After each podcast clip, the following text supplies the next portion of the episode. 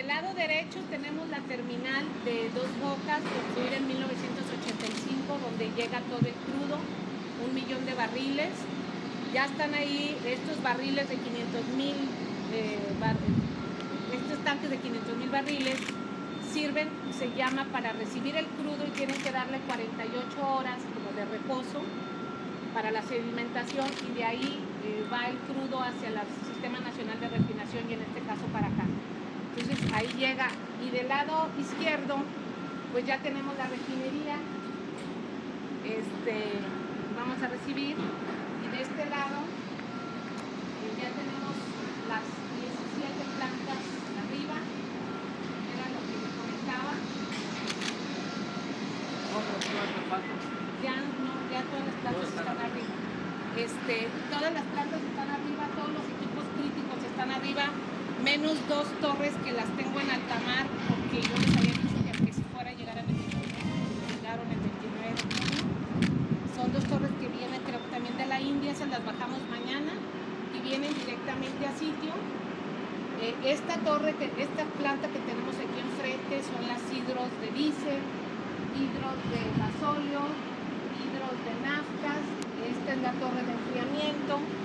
Esta refinería es diferente a las seis. Las seis refinerías tienen dos trenes, o sea, entra el petróleo y sale. Esta no, entra, es un tren y medio. Entran dos trenes en la planta combinada que tengo atrás. Se junta el proceso a una sola, que es la catalítica, es donde está ese como botella invertida. Esa es la planta catalítica.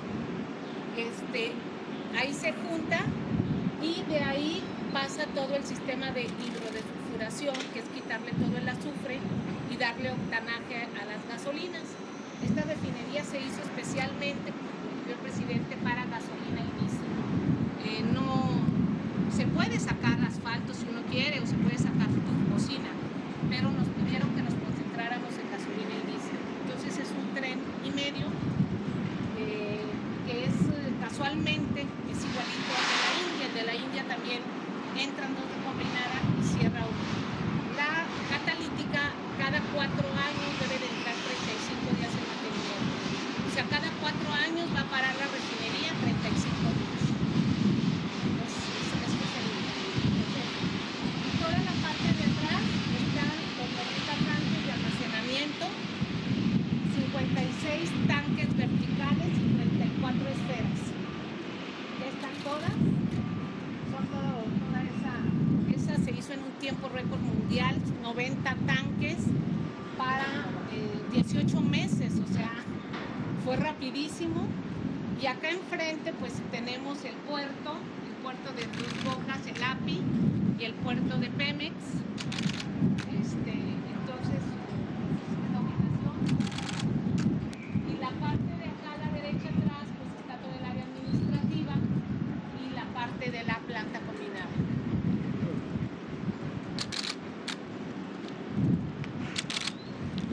Vamos a, a grabar un videito, Sí, ¿sí?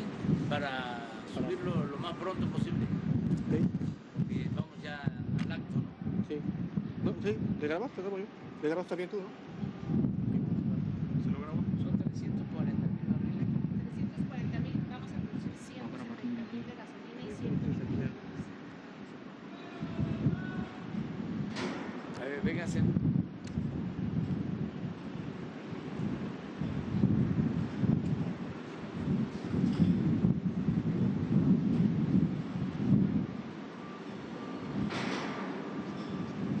¿Lo tienes? ¿Cómo dice el CEPRO?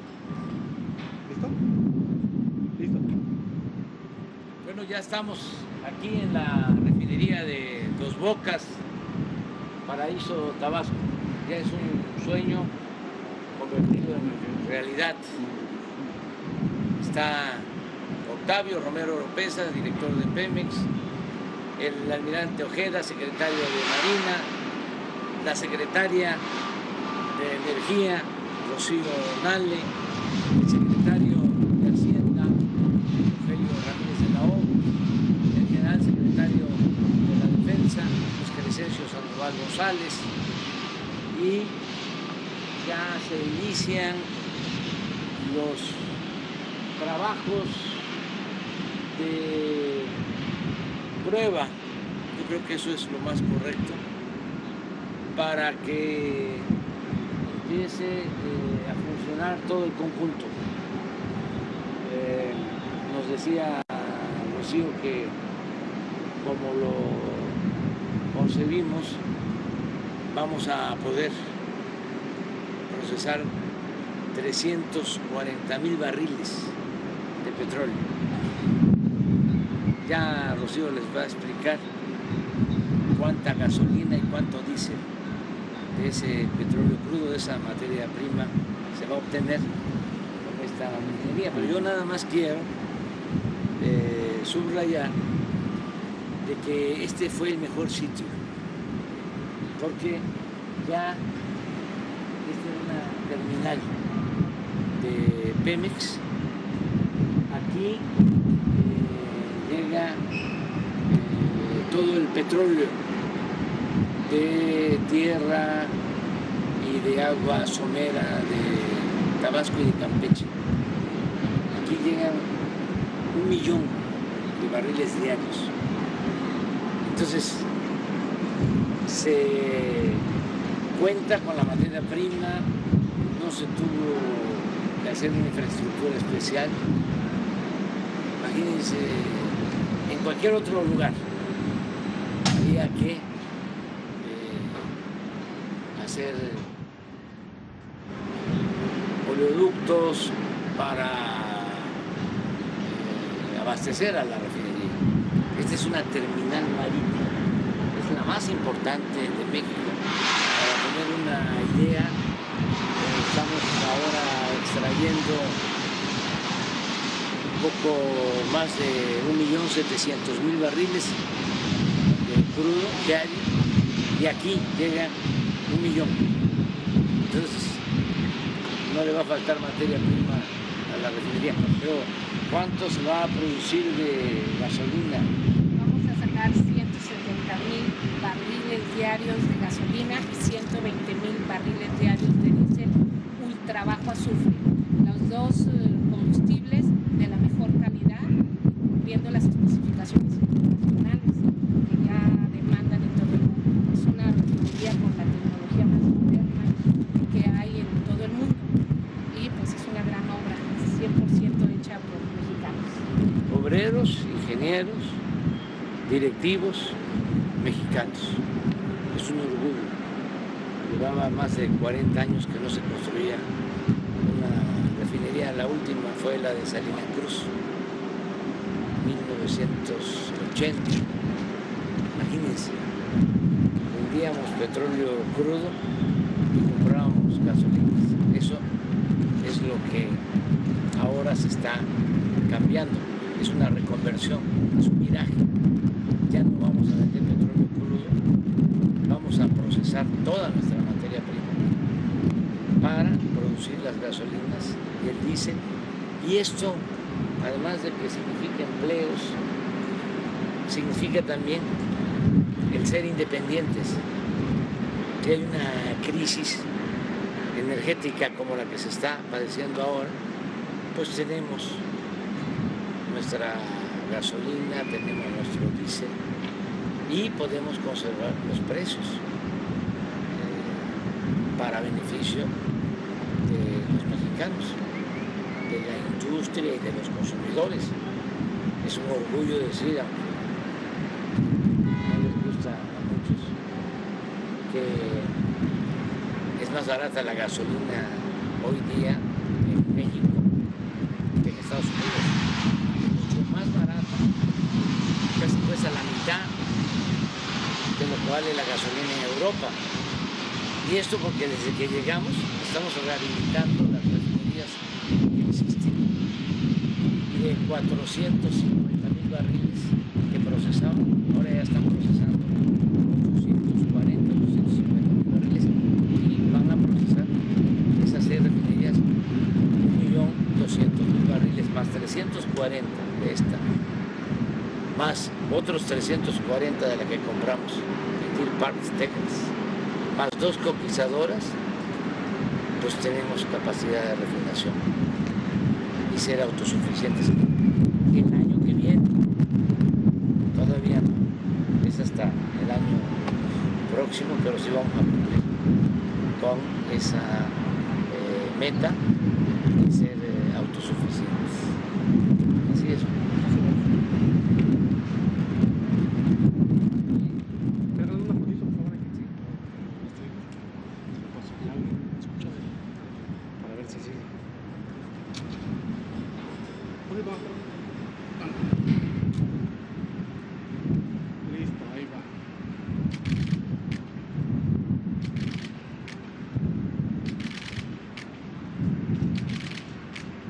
¿Cómo le van a hacer para mandarse? Dice. Ah, pues Están viendo si se escucha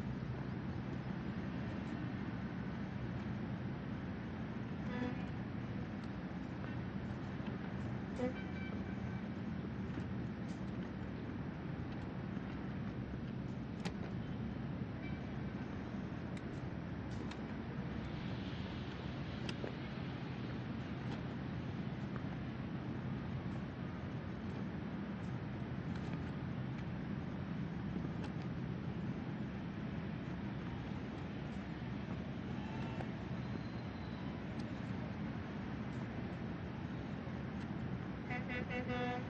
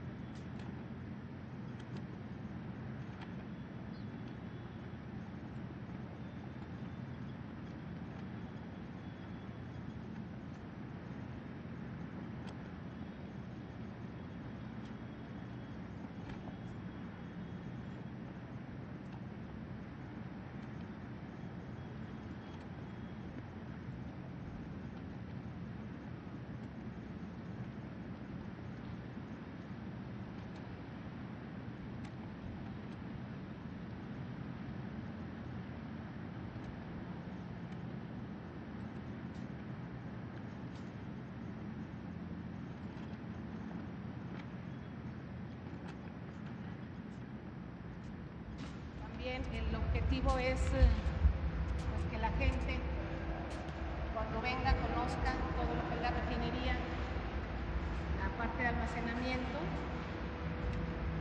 las partes de las plantas, aquí se les explica dónde entra la refinería procesadora, cómo está el río, cómo está el puerto, y este es el área administrativa. Vamos a pasar. Ok. Muy bien. Y esta es la obra que nos prestaron para que hoy estuviera aquí. Es la obra de México. que, eh, la Fuerza Federal,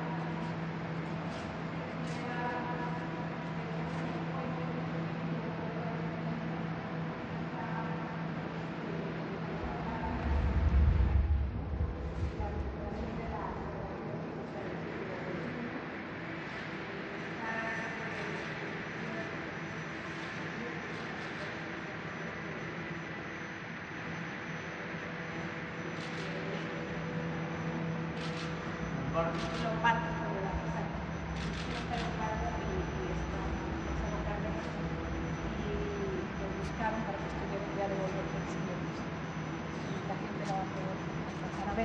Y en la parte de arriba, que ya no subimos, está toda, eh, el IMP puso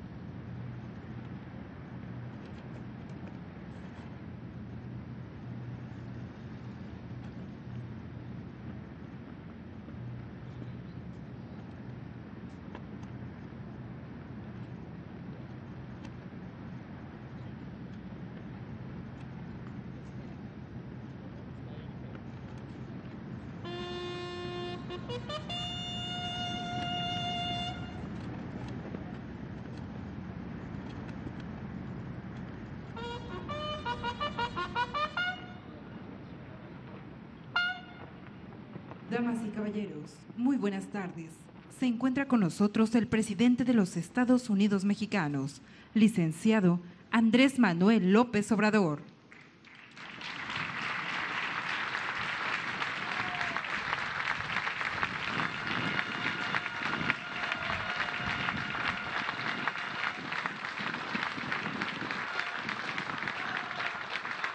El presidente de México se dirige a la escolta de bandera para saludar a nuestro lábaro patrio.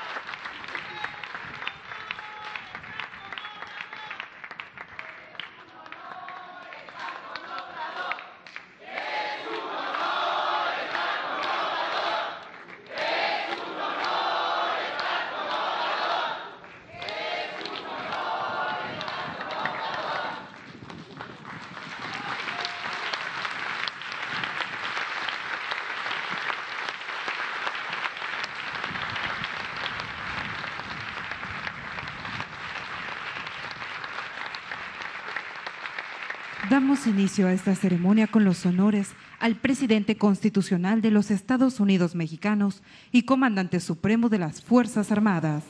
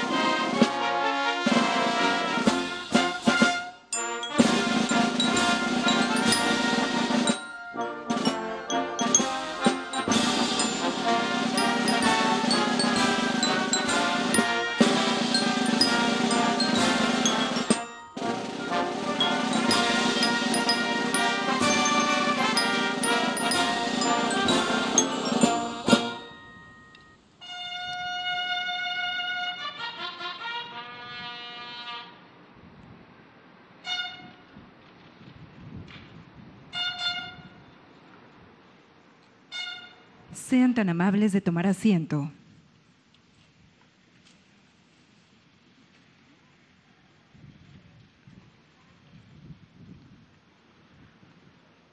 Preside esta ceremonia con motivo al cuarto año del triunfo democrático histórico, así como la inauguración de la primera etapa constructiva de la refinería Olmeca, el presidente constitucional de los Estados Unidos mexicanos, licenciado Andrés Manuel López Obrador.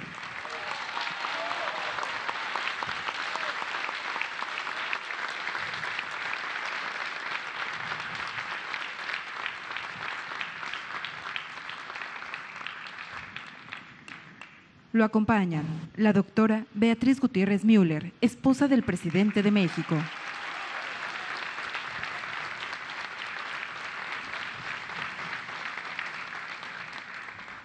Doctora Claudia Sheinbaum Pardo, jefa de gobierno de la Ciudad de México.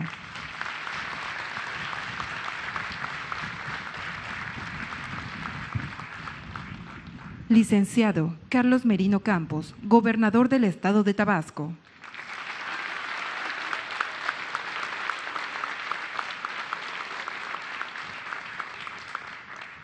Senadora Olga Sánchez Cordero, presidenta de la mesa directiva del Senado de la República.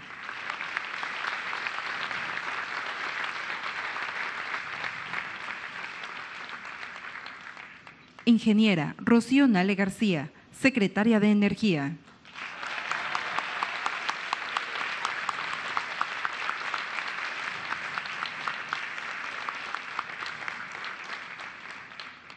Licenciado Adán Augusto López Hernández, secretario de Gobernación.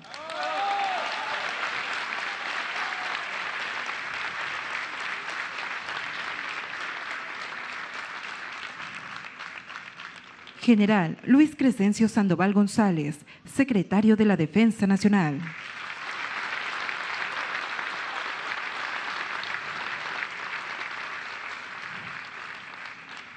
Almirante José Rafael Ojeda Durán, secretario de Marina.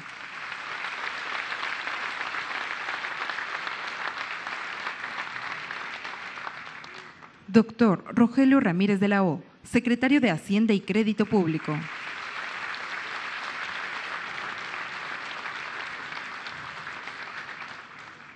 Ingeniero Octavio Romero Oropesa, director general de Petróleos Mexicanos.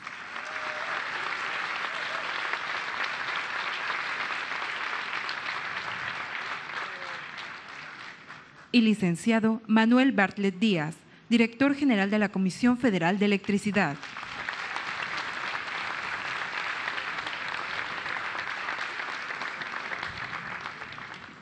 También lo acompañan integrantes del Gabinete Legal y Ampliado del Gobierno de México, representantes de medios de comunicación y quienes nos siguen por Internet a través de las redes sociales.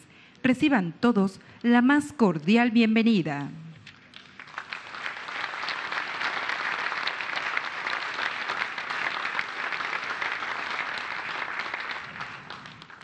Hace uso de la palabra el licenciado Carlos Merino Campos, gobernador del estado de Tabasco.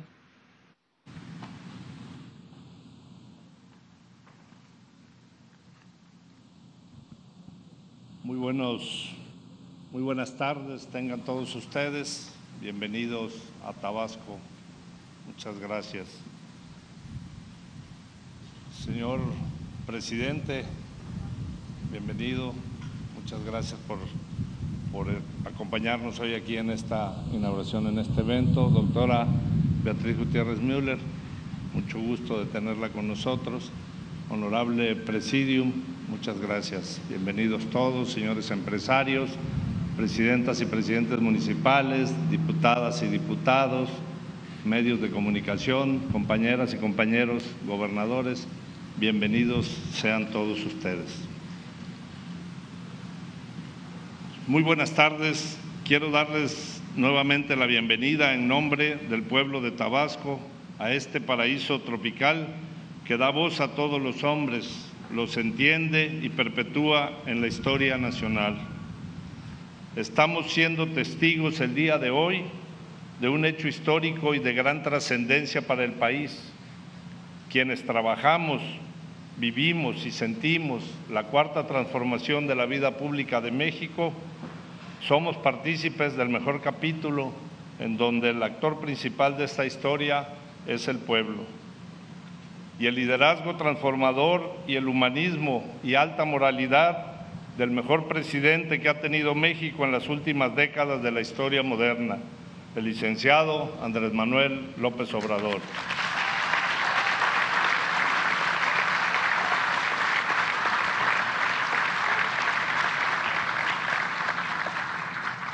Para quienes fuimos testigos y hemos tenido la fortuna y el honor de caminar junto a él, entre calumnias, tempestades y persecución política, sabemos que no nos equivocamos y que México va por el camino correcto, viviendo tiempos gloriosos y promisorios. Hoy México tiene nuevo rostro está latiendo el corazón de nuestro país como nunca antes lo había hecho. Lo estamos logrando encauzando el trabajo, la educación, la salud, la ciencia y la cultura y damos atención oportuna a todos los sectores productivos del país. Con la inauguración de la refinería Olmeca lo estamos constatando. Estamos avanzando en la autosuficiencia nacional de la producción de combustibles. En 43 años no se ponía en marcha una nueva refinería en el país. Hoy, a tambor batiente, estamos logrando el anhelo y sueño de los mexicanos, con el, que incrementaremos la elaboración de productos de mayor valor agregado e impulsaremos el desarrollo económico y social con los más altos niveles de eficiencia, transparencia y ética. En tan solo tres años logramos construir la refinería Olmeca, lo que parecía imposible y que durante el régimen neoliberal nunca se hizo. Construcción que además se encuentra en armonía con la naturaleza y es autosustentable, produciendo la electricidad y el vapor necesario para toda la refinería a través del área de cogeneración. Aquí en Dos Bocas Paraíso no es ni agua ni arena la orilla del mar. Las cosas discretas, amables y sencillas, las cosas se juntan como las orillas. Así lo expresaba el poeta y diplomático orgullosamente tabasqueño José Gorostiza Alcalá. Hoy reafirmo lo dicho por el entonces gobernador y hoy secretario de Gobernación, el licenciado Adán Augusto López Hernández, aquel 2 de junio de 2019, en el inicio de los trabajos de esta nueva refinería. Debemos de pensar en la autosuficiencia energética. Aspiramos a vivir nosotros, nuestros hijos, nuestros nietos, en un país libre, independiente, soberano, no queremos ser colonia de ningún país extranjero. Con la refinería Olmeca en el puerto de Dos Bocas se consolida como el epicentro de abastecimiento de las actividades que se realizan costa afuera y por sus amplias virtudes en el sector petrolero fue el destino ideal para establecer la refinería Olmeca. Parafraseando un poco tan bellas palabras de nuestro Carlos Pellicer Cámara, estamos erigiendo el obelisco de blanca lealtad debajo de las palmas y el noble palmar de los recuerdos de un desierto. Tabasco se consagra en la aurora de la inmortalidad. Tabasco es hoy por hoy la capital energética del país. Los tiempos han llegado. Hoy tenemos un panorama amplio y trascendente para el país. Todo se acomoda en el momento justo y en el lugar que a cada uno le corresponde. La historia nos coloca hoy en el momento histórico de la transformación de México y lo hacemos por amor a la patria. Señor presidente, los tabasqueños nos sentimos muy honrados del acto de justicia que se hace para el sureste y los mexicanos. Desde el corazón del Golfo de México le damos las gracias. Puede,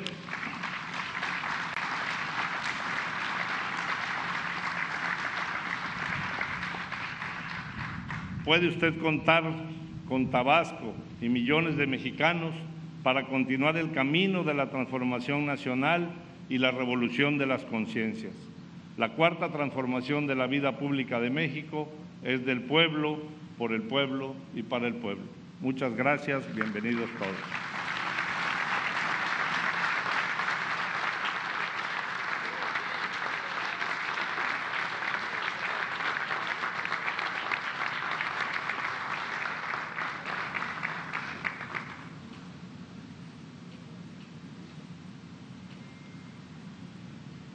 El ingeniero Octavio Romero Oropesa, director general de Petróleos Mexicanos, hará uso de la palabra.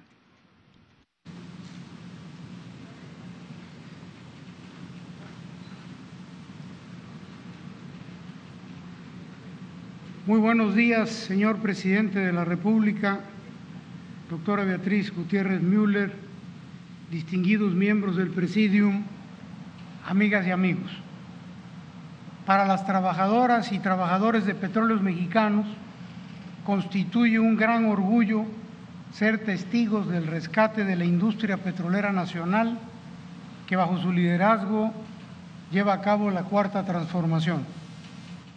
Petróleos Mexicanos no solo es la empresa pública más importante del país, sino que está generando excedentes petroleros que permiten al gobierno federal aplicar una política de contención que evita el incremento de los precios de la gasolina y el diésel, lo que contribuye a que no se dispare la inflación en México, como sí está ocurriendo en prácticamente todo el mundo.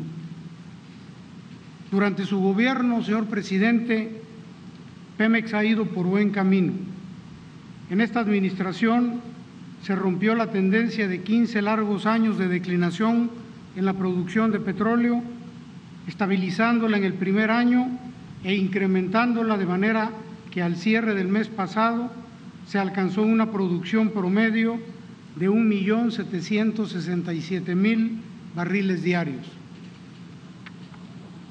Las reservas petroleras no solo se han repuesto al 100% año con año en esta administración, sino que se ha incrementado en 400 millones de barriles por arriba de las que recibimos.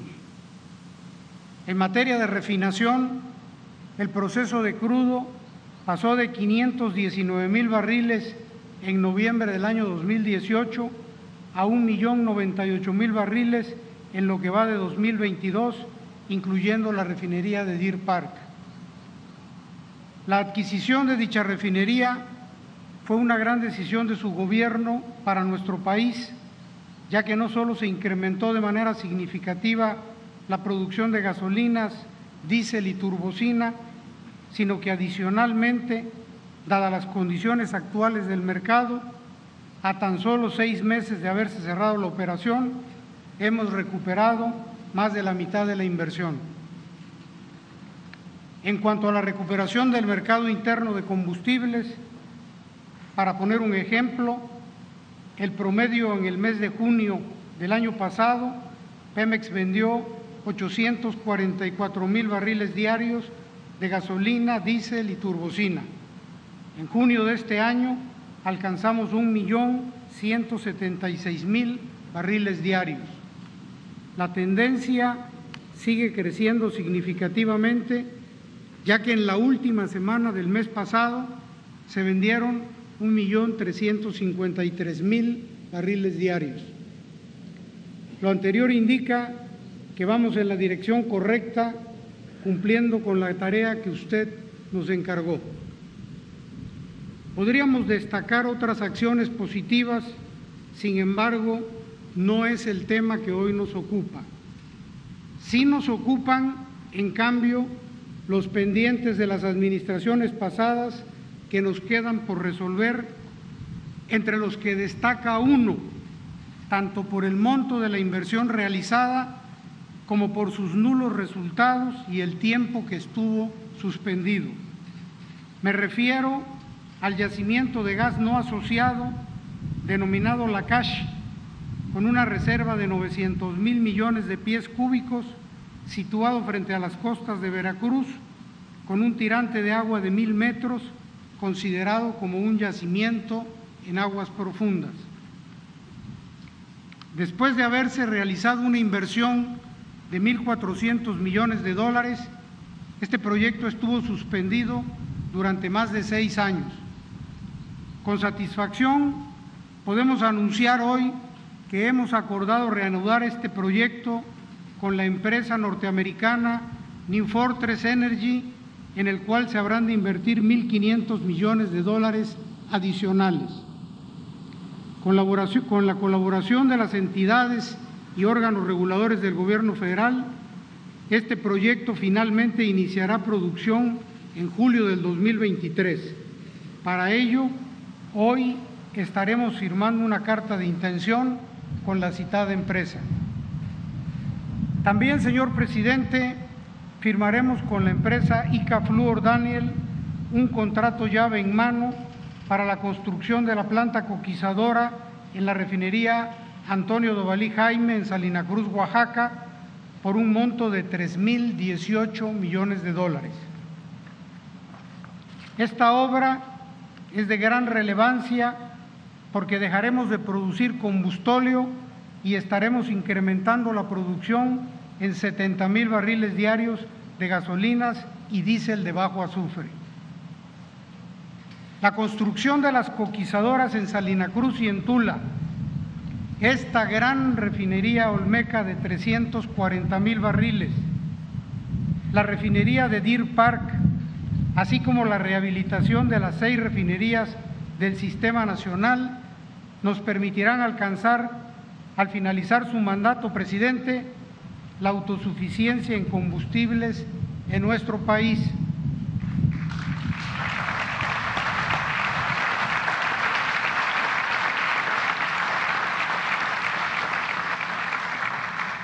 Tan solo durante la construcción de ambas plantas coquizadoras habrán de generarse alrededor de 18 mil empleos. Sin más preámbulo, y si usted no tiene inconveniente, señor presidente, procederíamos a la firma de estos dos trascendentales compromisos. A continuación se procede a la firma de la carta de intención entre Pemex y New Fortress Energy para el proyecto Lacach frente a las costas del Lerdo, Veracruz y la carta de intención entre Pemex e Icaflor para el proyecto de la coquizadora en Salina Cruz, Oaxaca. Se le pide a la señora Guadalupe Phillips de Icaflor y al señor Wesley Edens de New Fortress Energy pasar al estrado a firmar las cartas de intención con el director general de Petróleos Mexicanos, ingeniero Octavio Romero Ordopeza, siendo testigo de honor el presidente de México, licenciado Andrés Manuel López Obrador.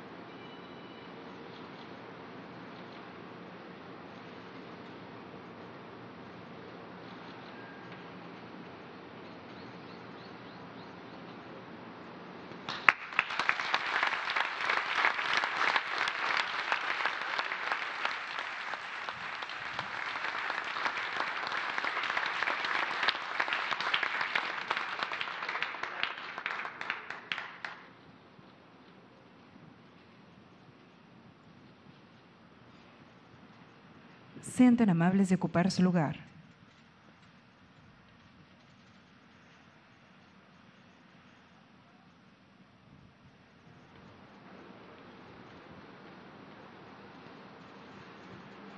Hace uso de la palabra el licenciado Manuel Bartlett Díaz, director general de la Comisión Federal de Electricidad.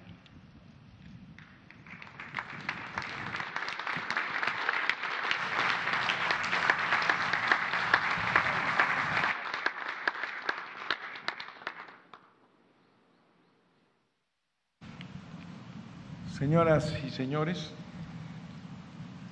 conforme a la firme política del presidente de México, Andrés Manuel López Obrador, del rescate y fortalecimiento de la CFE, empresa del pueblo, para servir al pueblo y única garantía para asegurar a México energía eléctrica al alcance de todos.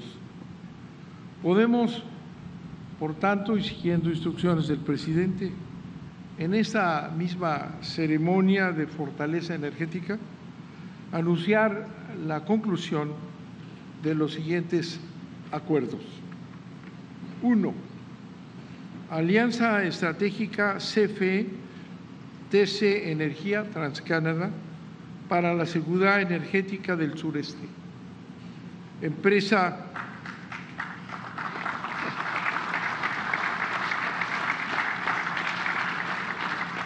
Transcanada o TC Energía, una empresa de origen canadiense y que ha estado en constante contacto con México y sus intereses.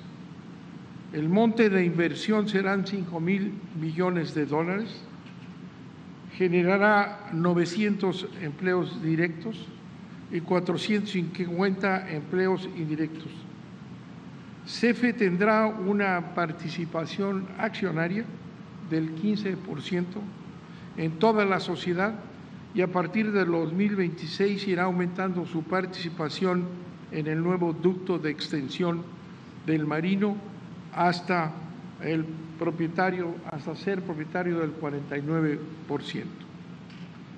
¿En qué consiste esta alianza?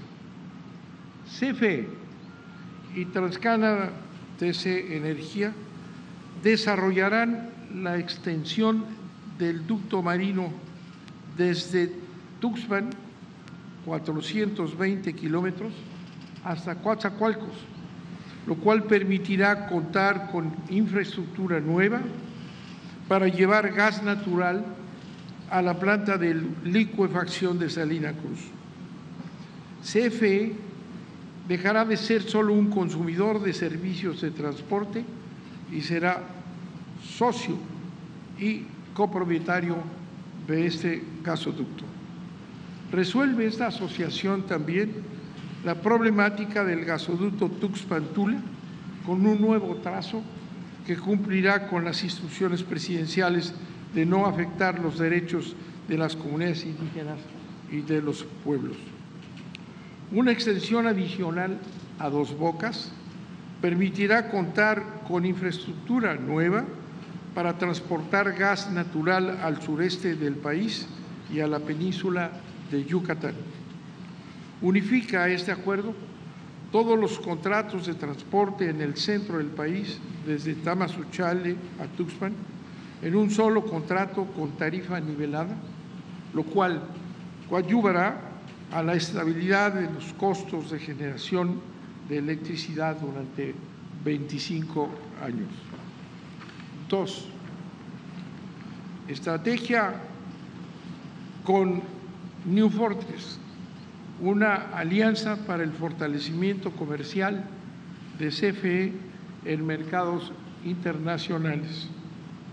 New Fortress Energy Corporación, filial de Fortress Investment, compañía de capital de inversión con sede en Nueva York, tendrá un monto de inversión de 2.200 millones de dólares. Generación de empleos, 100 empleos directos en la fase de construcción y 100 empleos directos adicionales en la fase de operación. Participará CFE como accionista en la sociedad. 15% del proyecto que se conformará de la siguiente manera.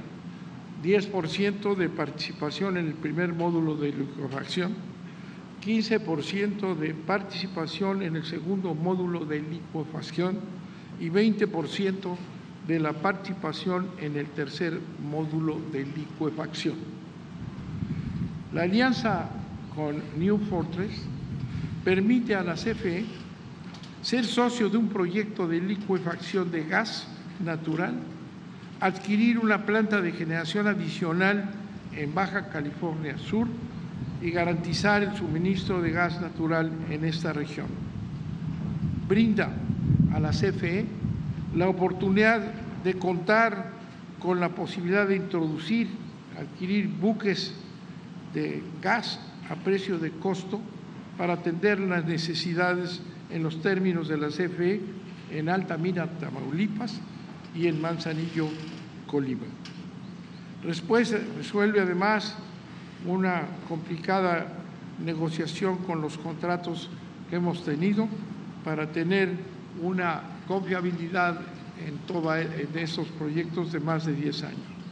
Y permite a la Comisión Federal de Seguridad de contar con el corto plazo 12 meses con infraestructura para comercializar gas natural licuado en mercados internacionales. Eso sería la información que ordenó el ciudadano presidente de la República y procederíamos a firmar los acuerdos a los que me he referido.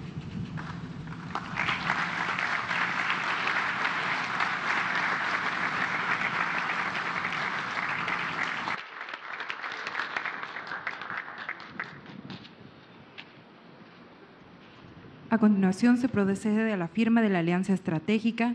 Se le pide al señor François Poguier, CEO y presidente ejecutivo de TC Energy, y al señor Wesley Edens, director general de New Fortress Energy, pasar al estrado a firmar con el director general de la Comisión Federal de Electricidad, licenciado Manuel Bartlett Díaz, siendo testigo de honor el presidente de México, licenciado Andrés Manuel López Obrador.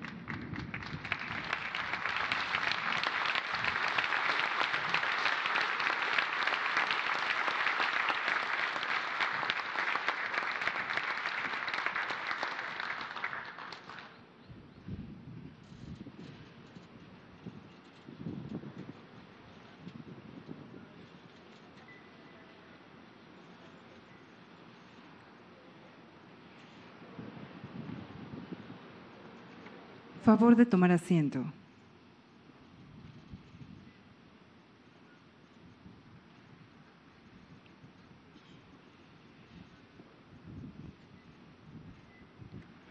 La ingeniera Rocío García, secretaria de Energía, hará uso de la palabra.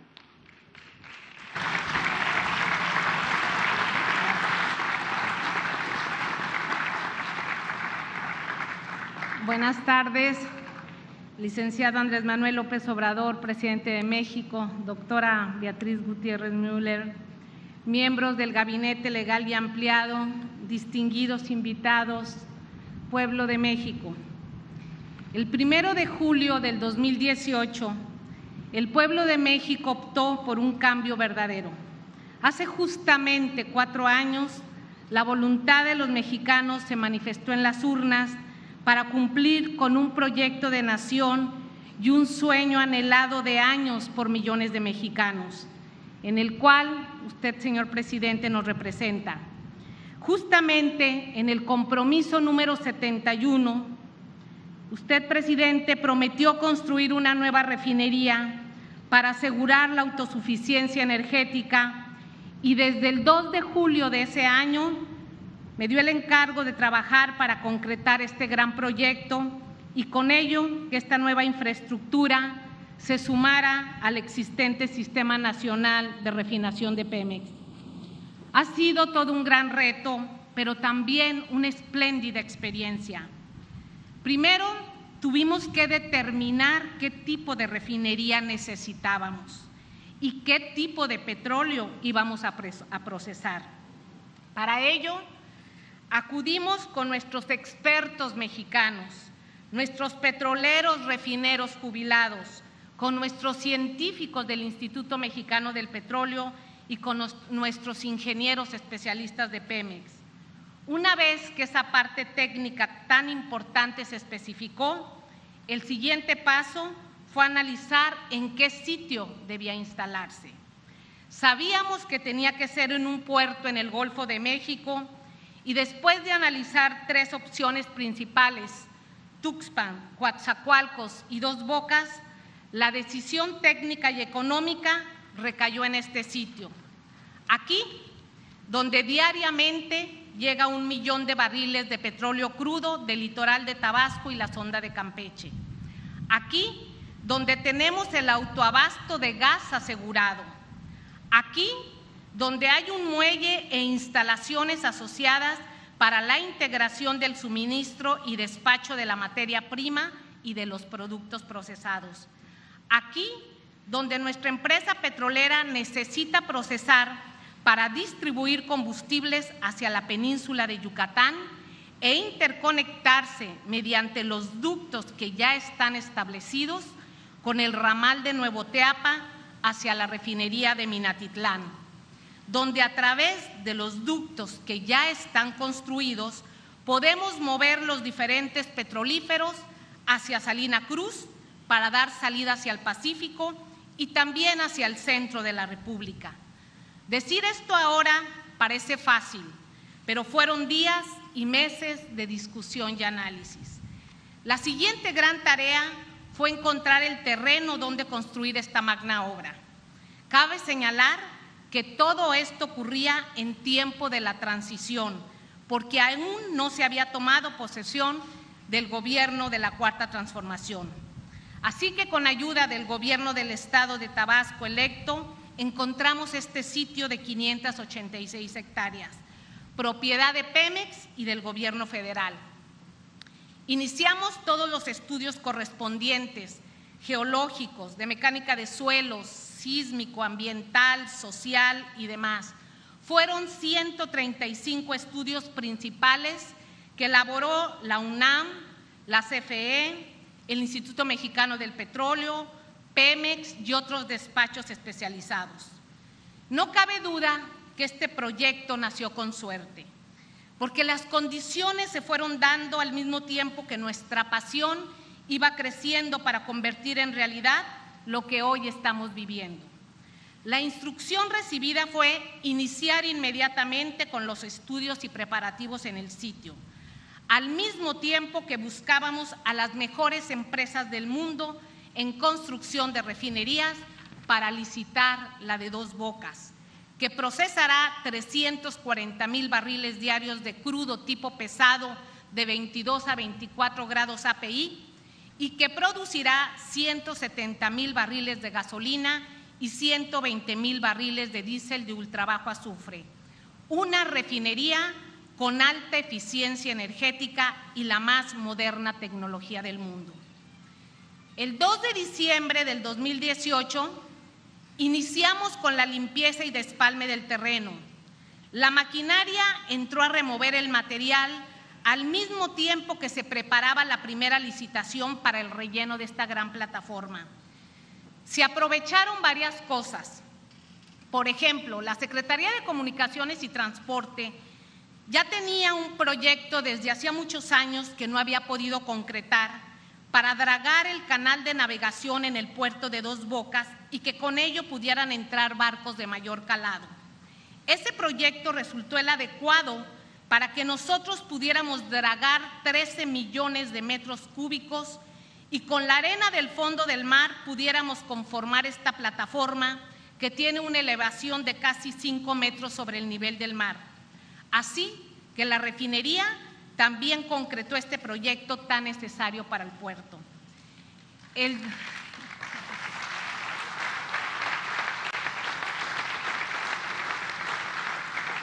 el dragado se licitó cuatro meses más tarde. Y quien ganó la licitación para hacer este gran trabajo fue la empresa Van Oort de origen holandés, la misma que en 1985 construyó la plataforma de la terminal de Pemex aquí en Dos Bocas.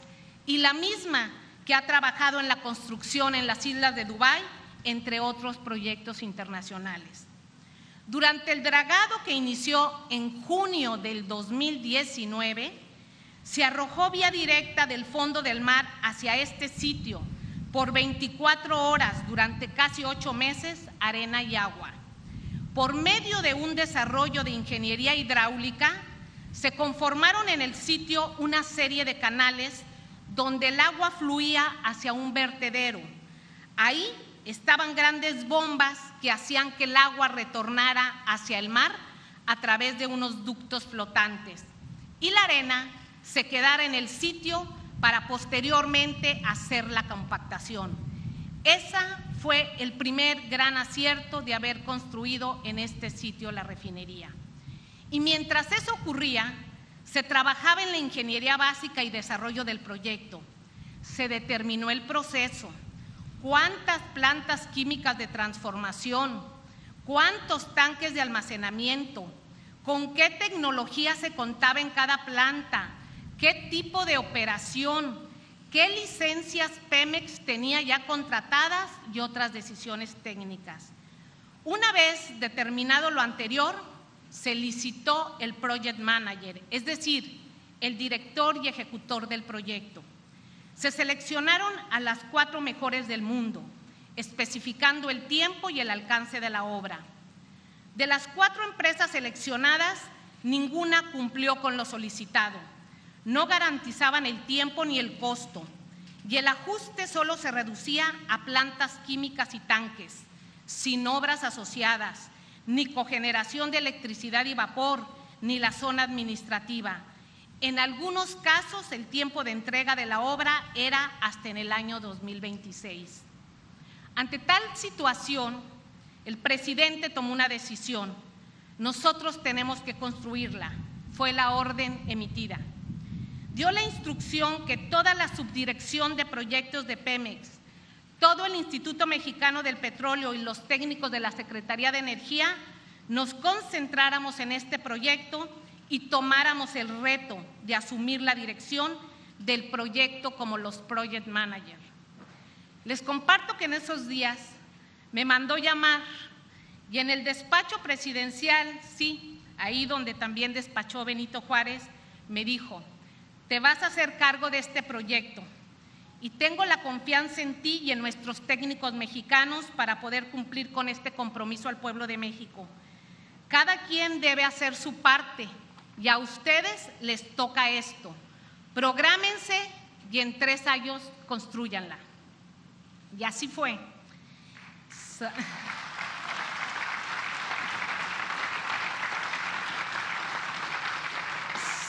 Salí de ahí con la emoción de hacer historia y reivindicar la ingeniería petrolera mexicana.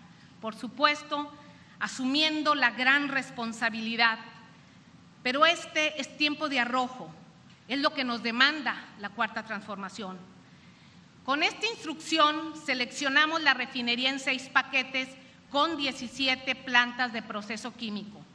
La planta combinada, la coquizadora, hidrotratadora de gasóleos, hidrotratadora de diésel, hidrotratadora de naftas, la planta reformadora, catalítica, alquilación, isomerizadora de butanos, isomerizadora de pentanos, tratadora de gas residual, hidrógeno, azufre, aguas amargas, regeneración de aminas, cogeneración, tratamiento de aguas y efluentes.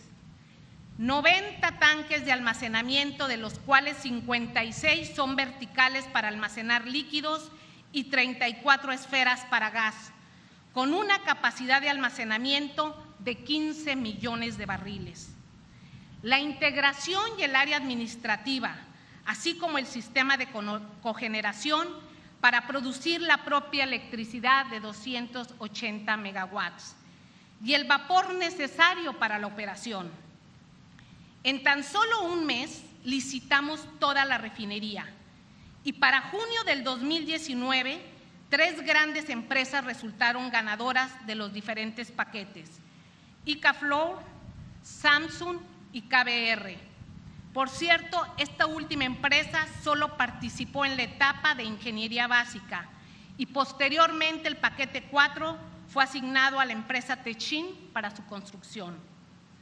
La agitación y la esperanza de miles de mexicanos por encontrar trabajo y un desarrollo profesional crecía.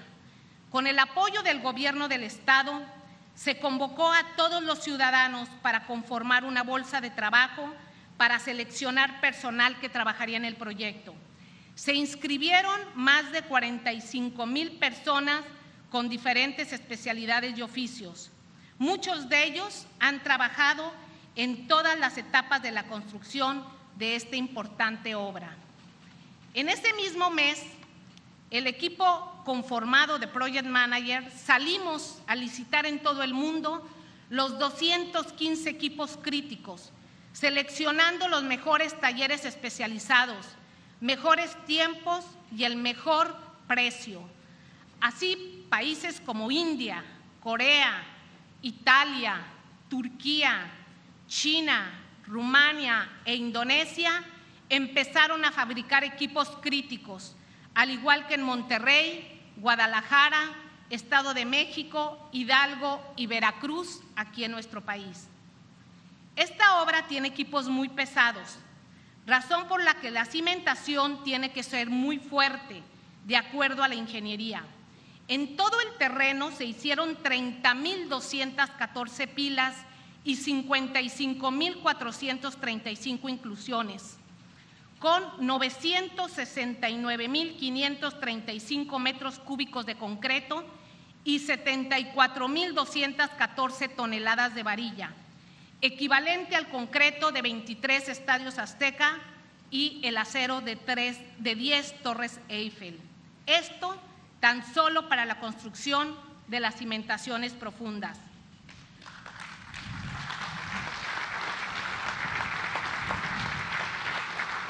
A través del método de ejecución acelerada se desarrollaba la ingeniería de detalle y conforme se avanzaba se iba construyendo.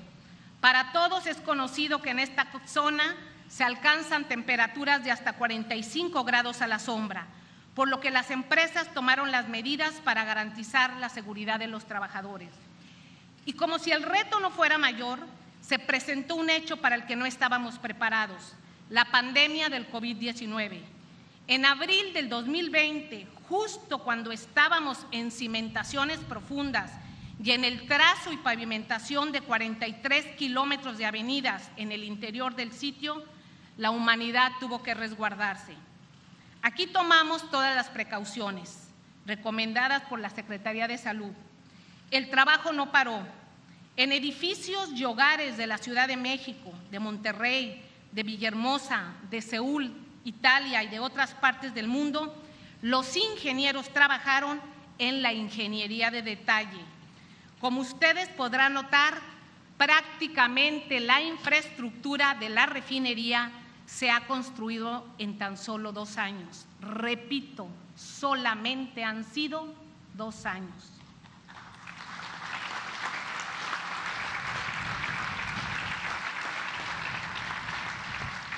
Algunos datos específicos que se han utilizado y equipos que se han adquirido son 405.113 toneladas de estructura de acero, 1.972.423 metros cúbicos de concreto, 4.109 equipos mecánicos, 2.145 equipos dinámicos, 1.964 equipos estáticos, 1.957 equipos eléctricos, 72.202 equipos electrónicos, 3.270 kilómetros de tubería, 23.986 kilómetros de cable, 39 subestaciones eléctricas, cuatro torres de enfriamiento, cinco casas de bomba, una monoboya y una torre de desfogue de 182 metros de alto.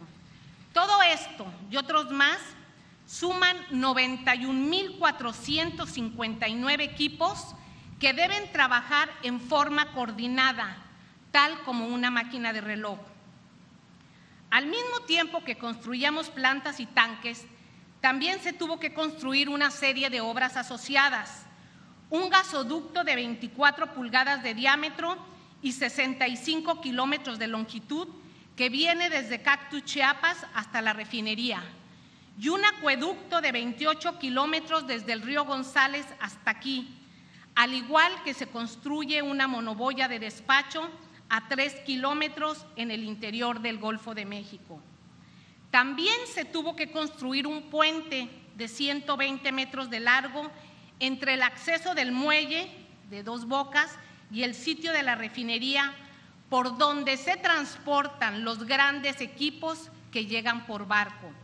Dicho traslado corre a cargo de la empresa especializada Mamut, que a través de una serie de patines rodantes hidráulicos nos ha ayudado a mover los grandes equipos, tal como lo hacen para mover, por ejemplo, los grandes cohetes en la NASA.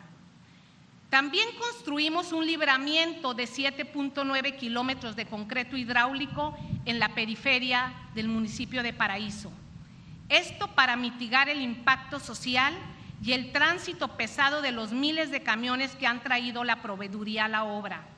Igualmente se reconstruyó una planta de tratamiento de agua en dicho municipio y se entregó al gobierno del estado. Sin duda, el área administrativa también tiene su, historia. Usted, presidente, nos indicó visitar las refinerías más modernas y exitosas del mundo, con el propósito de intercambiar experiencias reales. Es así que visitamos la refinería más grande y moderna del mundo en Jamnagar, India, de la empresa Reliance. Ahí nos compartieron en forma generosa sus experiencias de construcción, proveeduría y operación.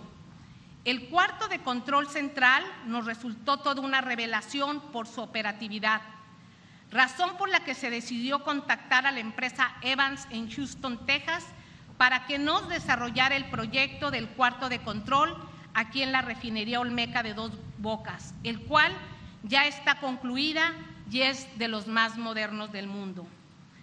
Este bello edificio, que sirvió de maqueta y de control, sirvió de eje para la armonía arquitectónica del área administrativa que consta de los tres edificios de las oficinas, el comedor, el edificio de telecomunicaciones, la central contra incendio, el edificio de mantenimiento, laboratorios y la estación de salvaguardia y custodia que está a cargo de la Secretaría de Marina, quien nos ha apoyado y cuidado en todo este tiempo, así como la plaza principal y el corredor con los cinco grandes espejos de agua. Buscando en todo momento economizar y aprovechar de mejor manera los recursos, se construyeron las naves que se utilizan de trabajo y que son los talleres de mantenimiento mecánico, de soldadura, eléctrico, intercambiadores y pailería, así como los electrónicos. A esto se le suma también las naves de los tres almacenes que ya están en funcionamiento. En esta refinería también se cumple con la norma de seguridad y salvaguarda, razón por la que se han levantado 7.2 kilómetros de barda perimetral de concreto y bloque, 6.5 kilómetros de barda tubular y 5.7 kilómetros de barda de rejilla Irving. Se buscó que el área administrativa se integrara al paisaje y al entorno verde y húmedo, razón por la que se instalaron dos parques con árboles y plantas de ornato. Se aprovechó una área del lago donde ya está en adaptación fauna y se sembraron también árboles de ceiba, maculís, framboyanes, palmeras y otras especies eh, que hay en el sitio. Muchos de estos fueron cultivados en el vivero que se instaló en el área exterior desde hace dos años, con el propósito de abastecer gran parte del área verde a cargo de los biólogos y botánicos del Instituto Mexicano del Petróleo. Estar en el centro del lugar del origen de la cultura olmeca ha sido también enriquecedor y bello. En las dos entradas principales se colocaron dos réplicas de las cabezas olmecas, la encontrada en la venta Tabasco y la de Tres Zapotes, Veracruz, que fue el primer descubrimiento. También se han colocado réplicas en el pasillo central del laboratorio y en el salón de maquetas. El diseño de este edificio contempló un salón de exposición y ahí se encuentra la sala Olmeca, donde los visitantes, principalmente estudiantes de todo el país, observarán las réplicas en escala de las 17 cabezas olmecas encontradas en México, todas realizadas por artesanos de la región, así como una exposición fotográfica de la etapa de construcción de la refinería y algunas fotografías de los sucesos más importantes en la historia de Pemex hasta este día. Ahí también se encuentra la sala de maquetas y la sala de exhibición de productos petrolíferos, tales como los diferentes tipos de petróleo, destilados, catalizadores, gasolina y diésel.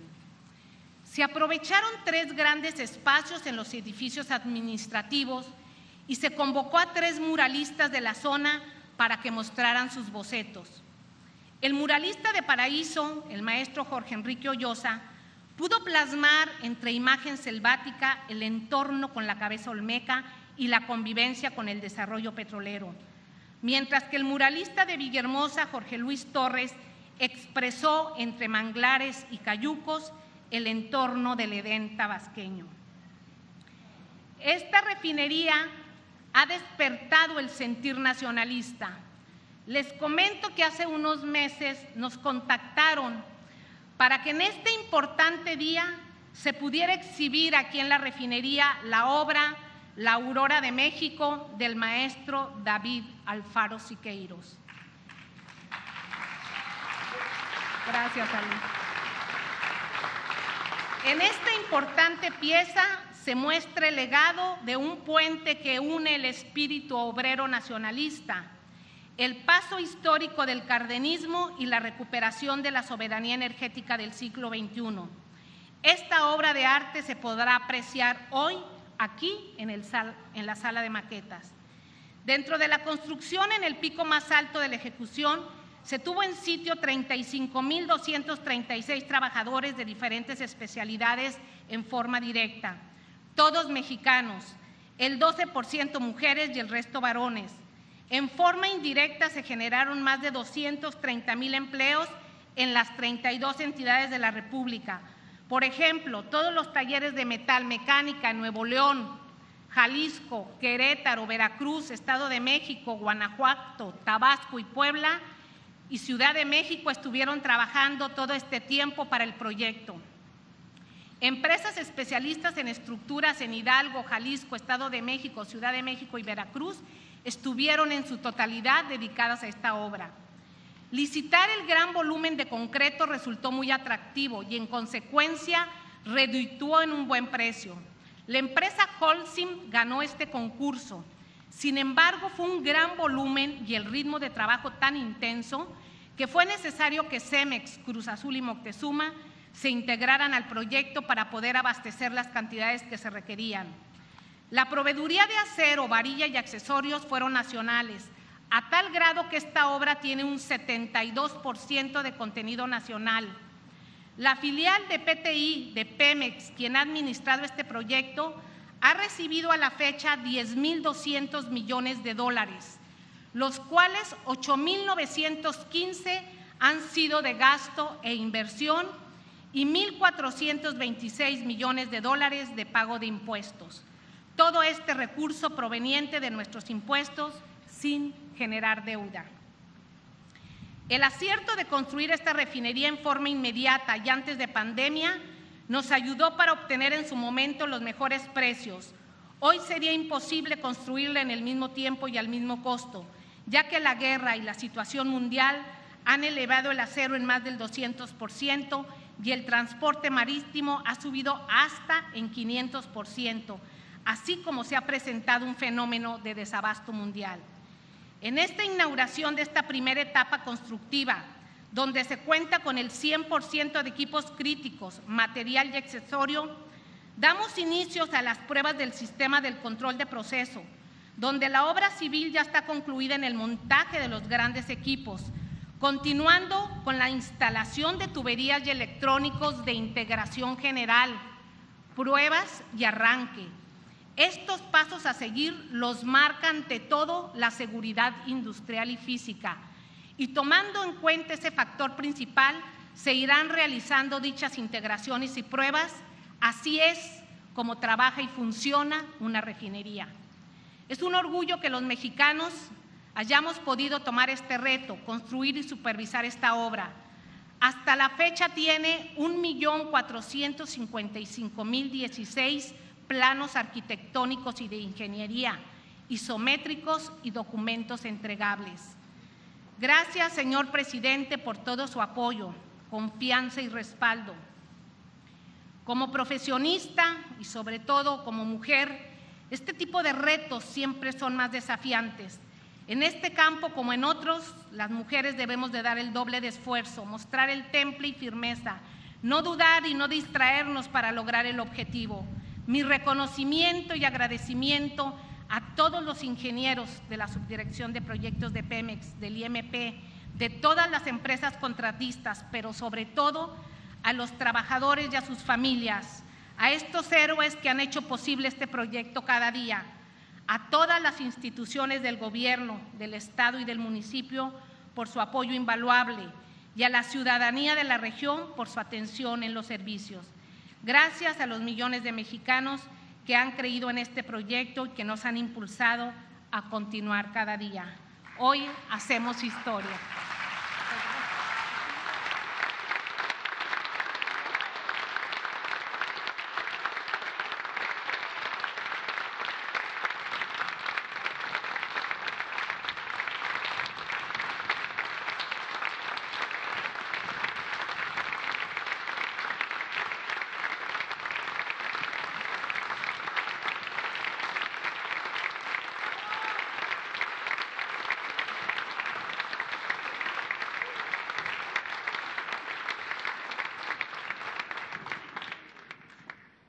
Escuchemos el mensaje que dirige el presidente de los Estados Unidos mexicanos con motivo del cuarto año del triunfo democrático histórico, así como la inauguración de la primera etapa constructiva de la refinería Olmeca, licenciado Andrés. Amigas, amigos,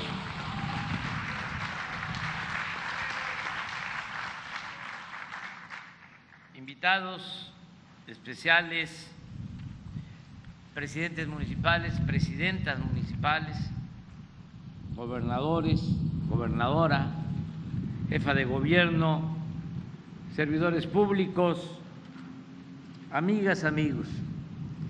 Nos da mucho gusto conmemorar aquí en Paraíso, Tabasco, el cuarto aniversario del triunfo en la elección presidencial del primero de julio del 2018. El inicio del periodo de prueba de esta refinería es todo un acontecimiento y un distintivo de nuestra política de transformación. En los 36 años del periodo neoliberal o neoporfirista, nunca se construyó en el país una refinería. Durante todo ese tiempo se apostó a vender petróleo crudo y comprar en el extranjero gasolinas, diésel y otros combustibles. De manera deliberada y por corrupción, los gobernantes buscaban destruir la industria petrolera nacional. No podemos olvidar que acabaron con la petroquímica, que dejaron en estado lamentable las seis refinerías que se construyeron a lo largo de nuestra historia y que reformaron la Constitución para privatizar el petróleo, aunque no les alcanzó el tiempo para terminar de entregar todos los yacimientos y consumar esa gran infamia. Con nuestro triunfo decidimos aplicar una nueva política energética. En materia petrolera, el objetivo, claro, es dejar de exportar crudo y procesar la materia prima en el país para ser autosuficientes en gasolinas y diésel.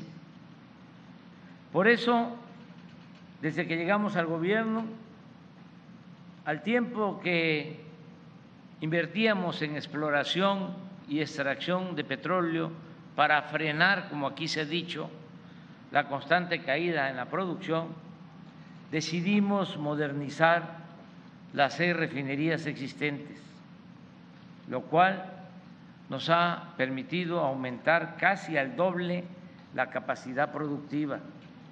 Es decir, pasamos de transformar 485 mil barriles diarios a 863 mil al día de hoy. Y el año próximo se tendrá capacidad para procesar un millón doscientos mil barriles. A ello debe agregarse que oportunamente se decidió construir esta refinería, como aquí se explicó por Rocío Nale, que en efecto le dijimos, eh, no son cargos,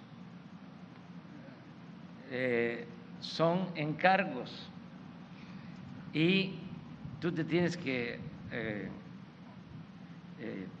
comprometer a que terminemos esta obra. Uno de los problemas que se tienen en el gobierno es el que hay una tendencia hacia estar mucho tiempo en el escritorio y en épocas de transformación no es el escritorio, es el territorio lo que vale, lo que cuenta. Rocío es secretaria de energía. Y sí es importante su labor, porque es una dependencia, una institución normativa de todo el sector energético. Pero lo más importante de todo es la ejecución. Es como la política. La política es pensamiento y acción. Y en tiempos de transformación, pues lo más importante es la acción. De modo que, como aquí lo explicó Rocío, eh, con tiempo eh, se decidió construir esta refinería. A ello debe agregarse que oportunamente también por una circunstancia especial, cuando nos afectó la pandemia en todo el mundo, muchas empresas petroleras decidieron vender sus eh, plantas de refinación. Llegaron a ver hasta 20 refinerías en venta en Estados Unidos. Y la empresa Shell estaba vendiendo tres o cuatro refinerías, pensando de que ya no iba a ser negocio la refinación. Y el director de PEMIC, Octavio Romero Oropesa, me planteó de que teníamos la oportunidad de comprar las acciones de DIRPAR para que pasara a formar parte del patrimonio petrolero de México. Y ya aquí se informó, se compró esa refinería y en seis meses ya se han obtenido utilidades de más del 50% de su costo, es decir, este año va a quedar pagada esa refinería, con una capacidad para procesar, igual que esta refinería, 340 mil barriles diarios. A esto hay que agregar que decidimos reiniciar la construcción de la coquizadora de Tula, que había quedado eh, parada con una inversión de cerca de dos mil millones de dólares. Esas decisiones eh, las hemos tomado en varios casos. Imagínense lo que es dejar tirado eh, equipos que se conviertan en chatarra cuando se trata de inversión pública, dinero del presupuesto, dinero del pueblo. Entonces, resolvimos eh, reiniciar la construcción de la conquistadora de Tula. Y como aquí lo constatamos, se firmó ahora el contrato para terminar en agosto, porque no se puede antes, aunque vamos a estar buscando adelantar la inauguración, en agosto del 24, otra coquizadora en Salina Cruz, Oaxaca. Con todo ello, nos estamos preparando para dejar de importar gasolina, diésel y turbocina, ser autosuficientes, crear empleos en el país y dedicar estos combustibles al mercado interno y al desarrollo nacional. Es un cambio profundo un gran viraje de vender petróleo crudo a transformar la materia prima, producir los combustibles y venderlos en el mercado interno.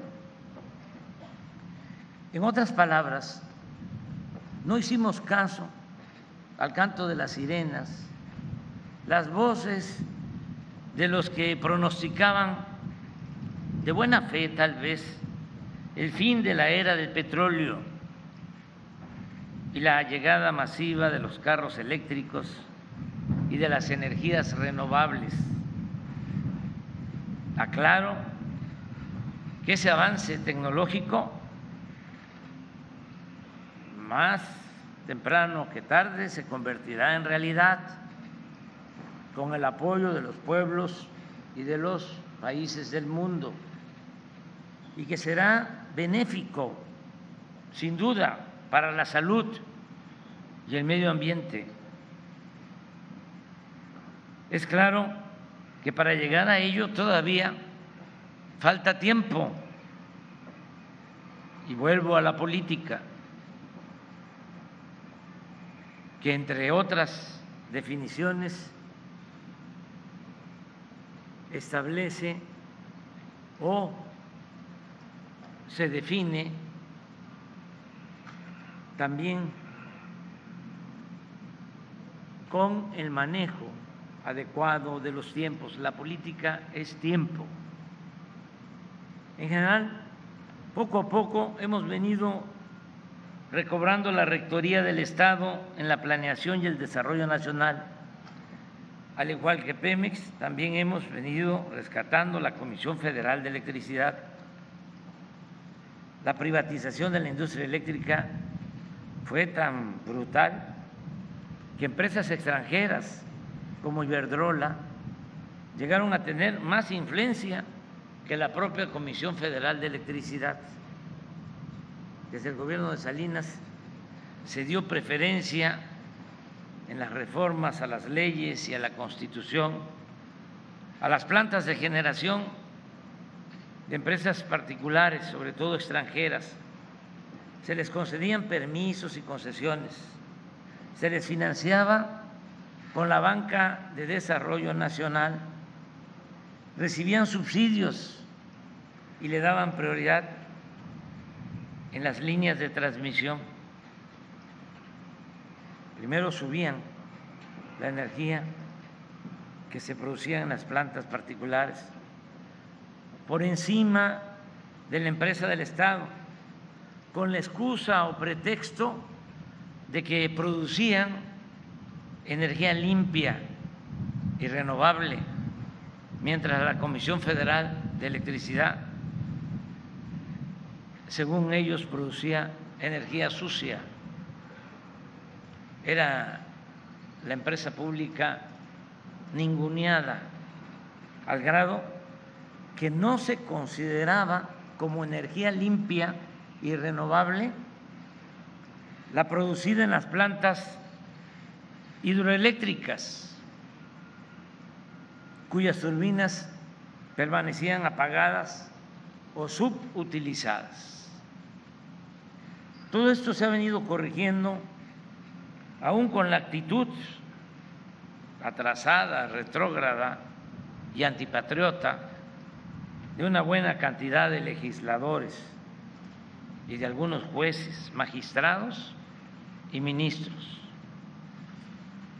Sin embargo, según la última resolución de la Suprema Corte de Justicia de la Nación, ya ha quedado de manifiesto que la planeación en materia eléctrica corresponde a la Secretaría de Energía y que las plantas de la Comisión Federal de Electricidad pueden operar a toda su capacidad.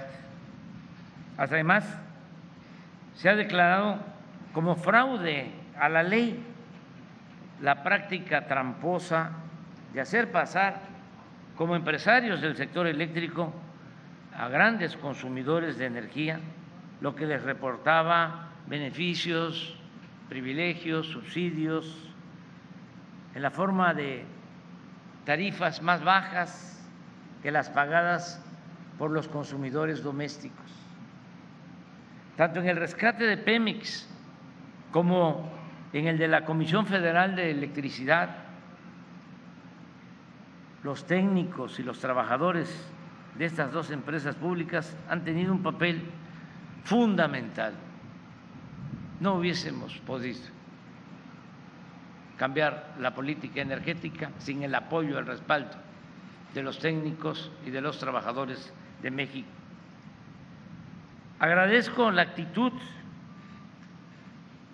la ayuda, la cooperación de los dirigentes sindicales de Pemex y de la Comisión Federal de Electricidad.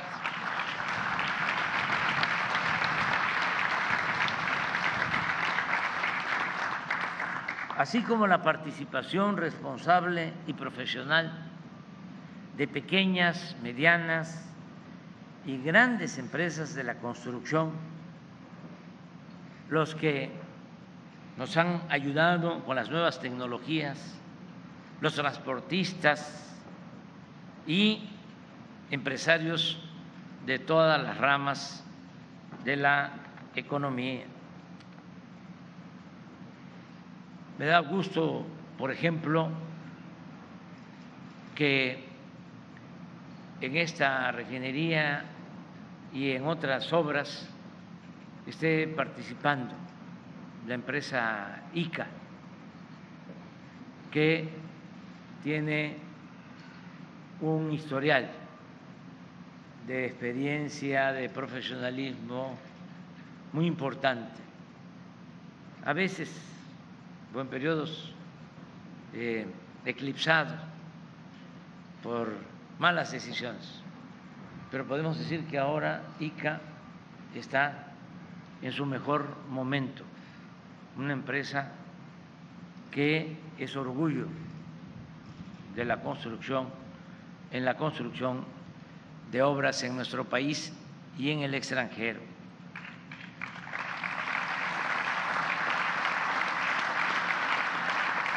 También quiero hacer un reconocimiento, un homenaje al empresario eh, más austero y más institucional de México, que es también nuestro orgullo, Carlos Slim, que nos acompaña.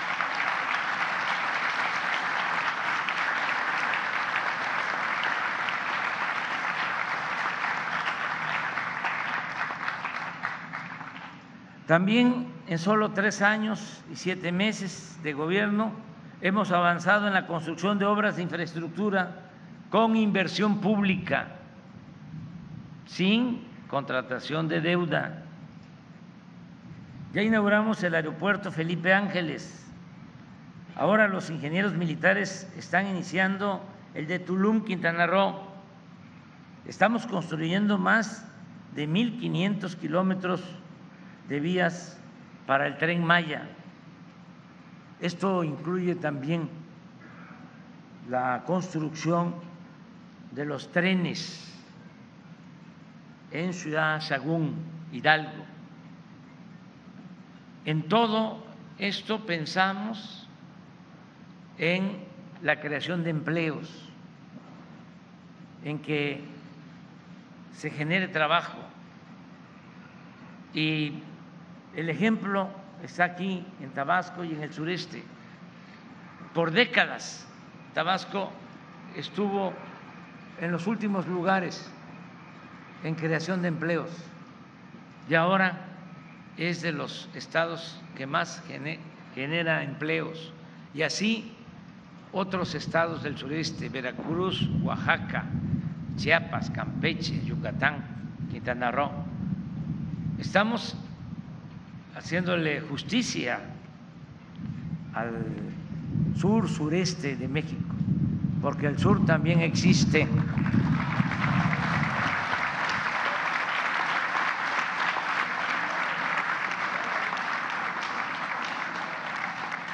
Teníamos la preocupación, estamos en la fase constructiva, todos ustedes lo saben. Este, la industria de la construcción es muy noble, porque eh, en muy poco tiempo, rápido, se reactiva la economía, se generan muchos empleos, se apoya a los trabajadores, pero se termina la fase constructiva y ya no es lo mismo. Esta eh, refinería en promedio ocupó alrededor de 25 mil trabajadores diarios, pero va a ser operada por 1.500 especialistas. ¿Qué vamos a hacer con los 23.500 que van a demandar trabajo? Por eso están muy contentos y son extraordinarios. Que vivan los trabajadores.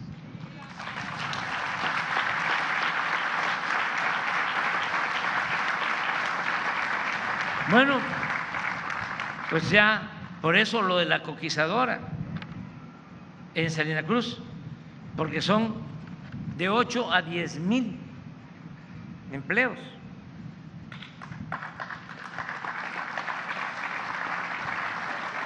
Aquí está el gobernador de Oaxaca, Alejandro Murat, que está recibiendo esta buena noticia. Y también ya viene la fase de más eh, demanda de mano de obra en el tren Maya. Entonces, no se van a quedar sin trabajo los que ya hicieron su obra aquí en Dos Bocas. Continúa en marcha, por eso, el proyecto de los parques industriales, la modernización de puertos y la construcción del tren del istmo de Tehuantepec. También vamos a rehabilitar las vías férreas y los puentes de Coatzacoalcos a Palenque, es la vía eh, del ferrocarril. Ya también se eh, decidió eh, llevar a cabo esta obra desde Coatzacoalcos a Palenque y de ahí vamos a tener la conexión ya con el tren Maya.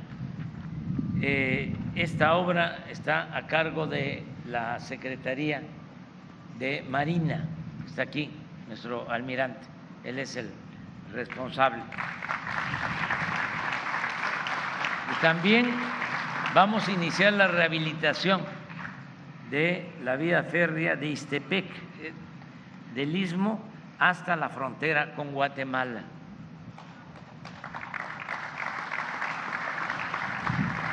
Mi compromiso es lograr en 2024 el renacimiento de los ferrocarriles de pasajeros con una red de 2.600 kilómetros en todo el país. Avanzamos también en la construcción de obras hidráulicas para el desarrollo agropecuario, para la producción de energía y la disponibilidad de agua de consumo doméstico. Llevamos el 55% en la construcción de la presa de Santa María en Sinaloa. Estamos trabajando para dejar 100 mil hectáreas de canales y sistemas de riego en Nayarit, Sinaloa y Sonora. Se resolvió el problema de la presa del Zapotillo en Jalisco. Se han iniciado las obras del programa Agua Saludable para la Laguna. Se trabaja en la presa Libertad en Nuevo León y en los acueductos de la Concordia, Sinaloa, en Espujil, Campeche y en Guadalajara, Jalisco. Asimismo, se lleva a cabo un amplio programa de dragados de ríos, de desasolve. Aquí también quiero hacer el reconocimiento a la Secretaría de Marina por todo este trabajo. Se han adquirido dragas como no se había hecho en otros tiempos y se están desasolvando los ríos, arroyos, se están construyendo bordos y otras obras para proteger a la gente de las inundaciones. Por cierto, ya se está atendiendo a 20 mil familias afectadas por el huracán Ágata en la costa de Oaxaca. Aprovecho para agradecer el apoyo excepcional de las Fuerzas Armadas, tanto de la Secretaría de la Defensa como de la Secretaría de Marina, en casos de desastre. Los oficiales, los soldados, marinos, sus efectivos han sido y seguirán siendo los primeros en llegar allí donde se necesita el auxilio urgente a la población. Se continúa apoyando al medio rural, los programas Sembrando Vida, Producción para el Bienestar, Precios de Garantía, Fertilizantes y Ayuda a Pescadores benefician a tres millones quinientos mil campesinos, incluyendo sus familias.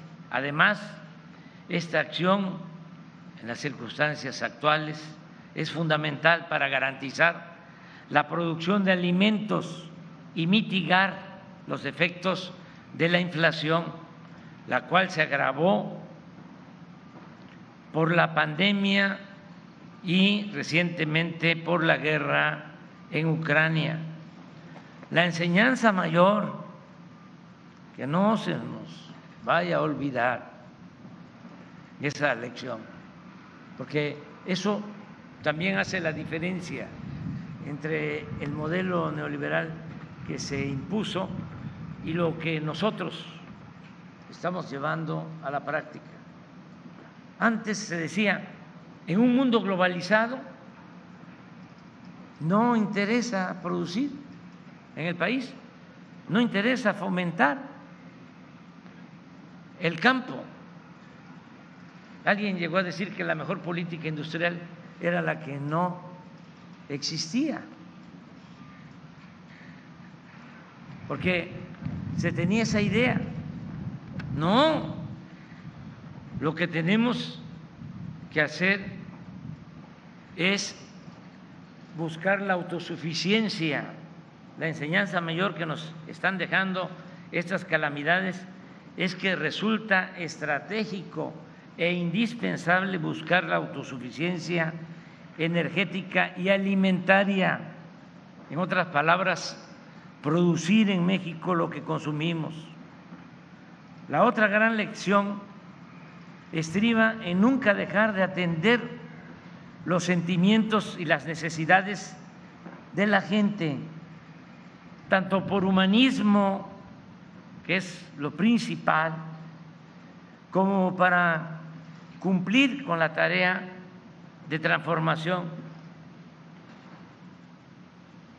Por las dos razones, porque tenemos que ser fraternos, solidarios y por cuestiones políticas para poder gobernar. Es indispensable beneficiar al pueblo, porque solamente así se puede contar con su apoyo para la tarea de gobierno. No se puede eh, darle la espalda a la gente.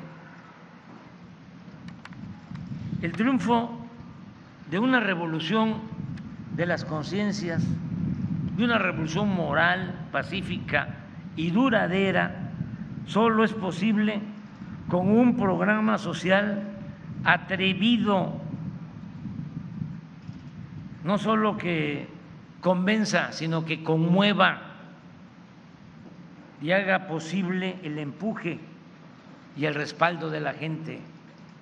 Esa es la clave. Ya son 25 millones de familias que reciben de manera directa al menos uno de los programas para el bienestar que se están implementando. Es decir, se benefician de una pensión 10 millones 500 mil adultos mayores. Esto no existía. Es un orgullo poder decir que todos los adultos mayores después de los 65 años tienen una pensión y también es muy humano poder ayudar a un millón de personas con discapacidad que también reciben pensión. Como nunca, estamos otorgando 11 millones de becas desde el preescolar hasta el nivel de posgrado. Hemos llegado a la meta de garantizar trabajo como aprendices a dos millones trescientos mil jóvenes. Y como ya dijimos, tres millones quinientos mil campesinos y pescadores obtienen un jornal para que siembren, para que cultiven sus tierras y se les apoya con un recurso económico de manera periódica. Si a ello agregamos los sueldos y prestaciones de maestros, médicos, soldados, marinos y otros servidores públicos, tenemos que al 80% de los hogares de México llega sin intermediarios, cuando menos una pequeña cantidad del presupuesto público. El resto de la población también se beneficia de manera indirecta, porque no olvidemos que la paz es fruto de la justicia. Si se garantiza el bienestar de la mayoría del pueblo, hay paz, hay tranquilidad. Podemos todos vivir sin miedos y sin temores. Combatir la pobreza no es un gasto, es una inversión. Y, repito, una inversión que tiene que ver con lo humano, que es lo mero principal. También, si el grueso de la población dispone de algún dinero para gastar, se beneficia la industria, se beneficia el comercio, se fortalece el mercado interno, se ayudan empresas, profesionistas, artesanos, comerciantes, incluso trabajadores informales.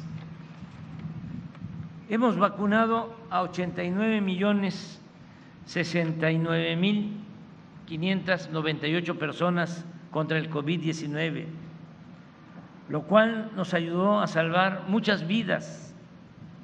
Y ahora cuando la pandemia rebrota sin su gravedad original y sin dañar tanto como antes, estamos dedicados a levantar el sistema de salud pública para contar con buenas unidades médicas, centros de salud, clínicas, hospitales, con médicos generales, especialistas, con medicamentos suficientes y estudios clínicos, y con todo el personal médico, porque es un compromiso basificado.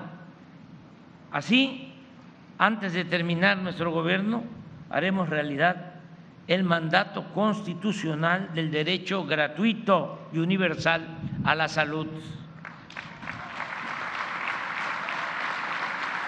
Lo mismo estamos haciendo en lo educativo. Hemos basificado a 400 mil trabajadores de este sector. Se aumentaron los sueldos a maestras y maestros. Estamos mejorando los contenidos de los libros de texto y se han entregado hasta ahora a las sociedades de madres y padres de familia presupuestos para el mantenimiento de 68 mil escuelas. Continuamos apoyando la cultura, el deporte, cuidando el medio ambiente. Reitero, no hemos otorgado ninguna concesión minera. No se permite el fracking, ni el maíz transgénico Hemos creado parques ecológicos de recreación y cultura declaramos dos reservas naturales y están en proceso seis más. Añado que el programa de reforestación de México, y este es otro timbre de orgullo, el programa de reforestación que estamos aplicando en México es el más importante del mundo.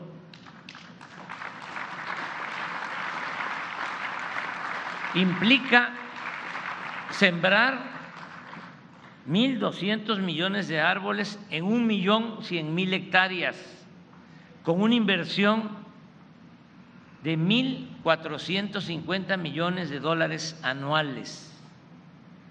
Ni en Estados Unidos, ni en China, ni en Rusia, ni en ningún país se invierte en reforestación esta cantidad. También procurando el bienestar de todos y en particular de los más necesitados, se ha garantizado la gobernabilidad y sigue siendo nuestra prioridad conseguir el anhelado propósito de vivir en paz, con tranquilidad.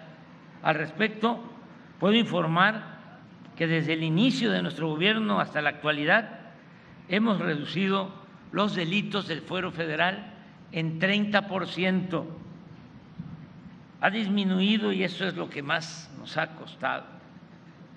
De todas maneras, ya hay una tendencia a la baja, hay una disminución en homicidios dolosos del 5%.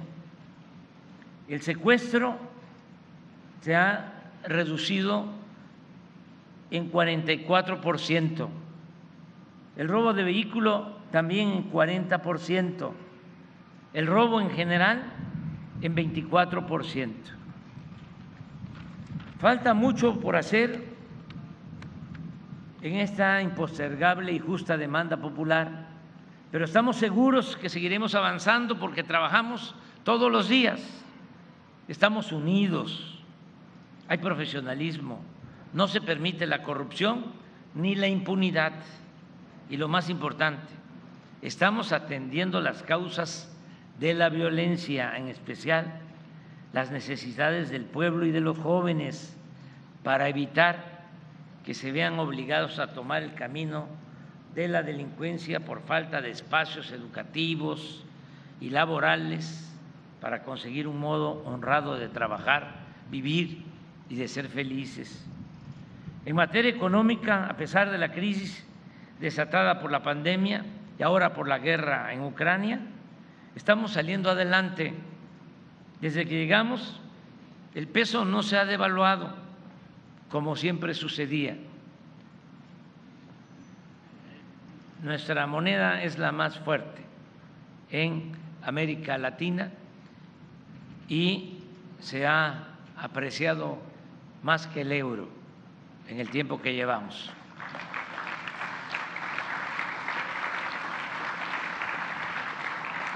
La economía creció en 1% en el primer trimestre del año. La inflación al cierre de mayo fue de 7.6%, un punto menos que en Estados Unidos y medio punto menos que en Europa, aunque este es un asunto que tenemos que atender. Ya lo estamos haciendo, porque no tiene el mismo resultado el aumentar salarios, que haya más ingresos con inflación. Se pierde poder adquisitivo. Por eso tenemos que enfrentar el problema inflacionario. Están inscritos en el Instituto Mexicano del Seguro Social 21 millones 68 mil 708 trabajadores con un salario promedio de 14.600 pesos mensuales. El salario mínimo ha crecido durante nuestro gobierno 67% en términos reales. Por reformas legales que impulsamos, como no sucedía eh, en nuestro país, los trabajadores de México recibieron en 2021 reparto de utilidades de las empresas por 183.248 millones de pesos. 109% más con respecto al año anterior. El índice de la Bolsa de Valores ha aumentado en 14%. Las reservas internacionales del Banco de México también en 14%. La inversión extranjera en el primer trimestre alcanzó la cifra histórica de 19.428 millones de dólares. Va a seguir creciendo la inversión extranjera. Bueno, acabamos de suscribir acuerdos con ese propósito. Hay una circunstancia especial eh, en el mundo y México es un país muy atractivo para la inversión extranjera. Y nosotros tenemos abiertas las puertas a la inversión extranjera como a la inversión privada, porque para sacar adelante al país se requiere de la inversión pública, que es importantísima, que se había eh, soslayado, la inversión privada, nacional y extranjera, y el sector social de la economía. Que no se nos olvide que podemos tener capital, pero si no tenemos trabajadores, no salimos adelante. Los trabajadores son fundamental para el desarrollo de nuestro país. Las remesas en 2021 llegaron a 51.594 millones de dólares y en los primeros cinco meses de este año se han incrementado en 17% con respecto al mismo periodo del año pasado, lo cual puede significar que en diciembre se alcance la cifra de 60 mil millones de dólares. Gracias, paisanas y paisanos. El precio de la mezcla mexicana de petróleo de exportación lleva cuatro meses por arriba de 90 dólares el barril, lo que nos ha permitido mantener sin aumento el precio de las gasolinas, el diésel y la electricidad. Inclusive la gasolina en nuestro país es más barata que en Estados Unidos y cuesta la mitad que en Europa. La relación con pueblos, países y gobiernos del mundo es inmejorable. Visitamos a nuestros hermanos de Guatemala, El Salvador, Honduras, Belice y Cuba. Aun cuando no asistía a la cumbre de las Américas, por razones que expuse reiteradamente, nos representó allí el secretario de Relaciones Exteriores, Marcelo Ebrard, es buena la comunicación y es respetuoso el trato con el presidente Biden y con sus colaboradores. Además de ser amigos y vecinos, nos une el compromiso de trabajar juntos para el desarrollo económico, comercial y social de nuestras dos naciones. El 12 de julio nos volveremos a encontrar con el presidente Biden en Washington para tratar asuntos de interés mutuo como el de la integración de todos los países de América con respeto a las soberanías, el apoyo con visas temporales de trabajo y programas de bienestar para los países de Centroamérica, algo que eh, consideramos importante un plan conjunto para enfrentar el problema inflacionario, así como temas de migración, derechos humanos no violencia, combate a la desigualdad, a las drogas y a la corrupción. Amigas y amigos, me tardé, pero ya, estoy terminando. Hoy, a cuatro años del triunfo de nuestro movimiento democrático, podemos afirmar que no fue en vano el esfuerzo de nuestros antepasados, precursores y protagonistas de esta transformación popular justa, igualitaria, honesta y libertaria. Estamos logrando algo que escribí hace algunos años, antes de llegar a la presidencia. Decía que en las nuevas circunstancias que se iban a crear cuando llegáramos al gobierno, nuestros adversarios tendrán que entender que ningún grupo, por importante y poderoso que sea, seguirá conspirando contra la paz social en beneficio propio. Nada ni nadie puede valer más que el bienestar y la felicidad del pueblo. El nuevo gobierno democrático garantizará las libertades y cada quien podrá dedicarse a la actividad que más le satisfaga y convenga. Pero obviamente todos tendremos que ceñirnos a la nueva legalidad y a reglas claras. Se podrán hacer negocios, pero no habrá influyentismo, ni corrupción, ni impunidad.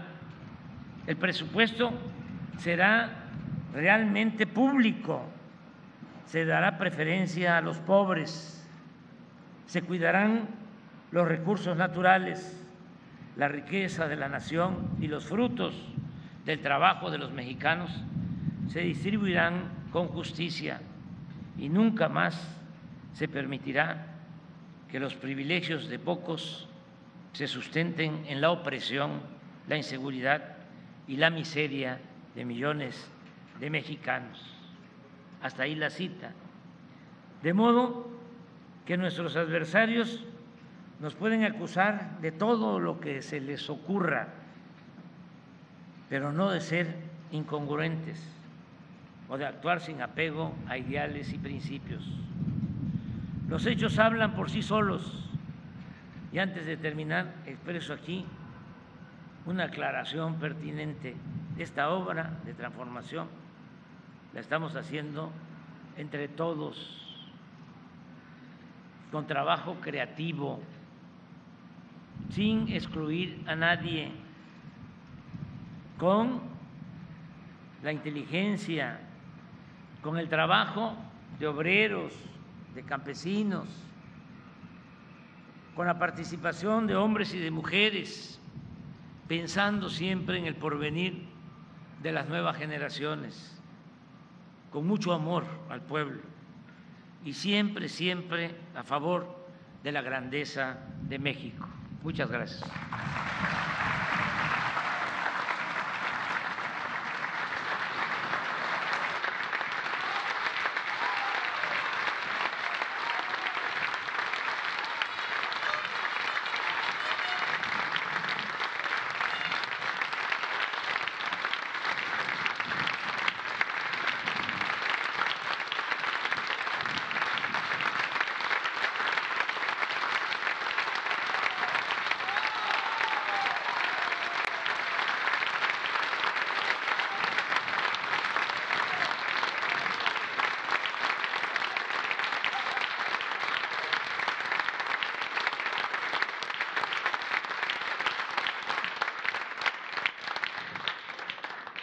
Finaliza esta ceremonia con los honores al presidente de los Estados Unidos mexicanos y comandante supremo de las Fuerzas Armadas. Se les invita a permanecer de pie para entonar nuestro himno nacional.